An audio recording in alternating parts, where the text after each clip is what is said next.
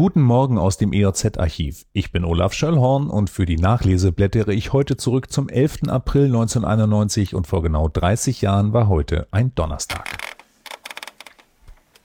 Eisenach. Der endgültig letzte Wartburg ist gestern im Automobilwerk Eisenach vom Band gerollt und damit wurden 4700 der 6100 Beschäftigten auf Kurzarbeit Null entlassen. Mit Pfiffen, Enttäuschung und Resignation reagierten viele Beschäftigte auf das von der Treuhand beschlossene Aus für das Werk. Mit dem letzten Wartburg ging in Eisenach eine mehr als 90-jährige Geschichte deutscher Automobiltradition zu Ende.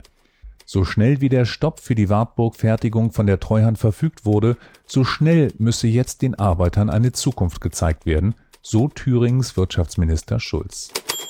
Kommen wir nach Lüchow-Dannenberg.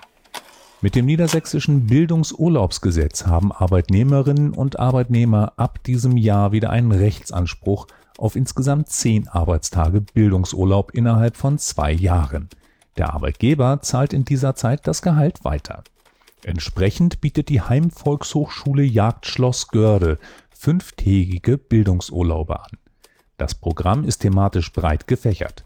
Es geht um Rhetorik und politisches Handeln, um Technik, Auswirkungen und Perspektiven elektronischer Datenverarbeitung, die Entwicklung Lateinamerikas, um Wirtschaftspolitik oder auch um den Beitrag alternativer Heilmethoden für unser Gesundheitssystem. Nicht unter das Bildungsurlaubsgesetz fallen Kreativseminare und Workshops, die im Bildungszentrum Jagdschloss Görde auch angeboten werden. Faltblätter mit dem vollständigen Programm der Bildungsurlaubsseminare sowie der Kreativkurse sind beim Bildungszentrum Jagdschloss Görde telefonisch zu bestellen. Ein Geruch wie mindestens übelster Schweißfuß verbreitete sich übers Wochenende und auch danach nördlich von Lüchow. Grundklärschlamm wurde vom Jetzeldeichverband am Lübelner Mühlenbach zwischen Lüchow und Plate ausgebracht. Der soll als Dünger für einen gesunden Bewuchs auf dem Deich sorgen und zahlreiche Beschwerden gingen beim Deichverband ein, der im Nachhinein um Entschuldigung für die Geruchsbelästigung bittet.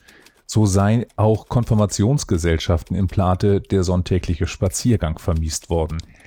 Eigentlich sollte der Klärschlamm erst am Montag statt bereits am vorigen Freitag ausgebracht werden. Der Verband gesteht ein, dass der Zeitpunkt vor dem Wochenende wohl etwas ungünstig gewählt worden sei. Das war's für heute. Die nächste Nachlese gibt es morgen ab 8 Uhr früh ich freue mich, wenn ihr wieder einschaltet. Tschüss.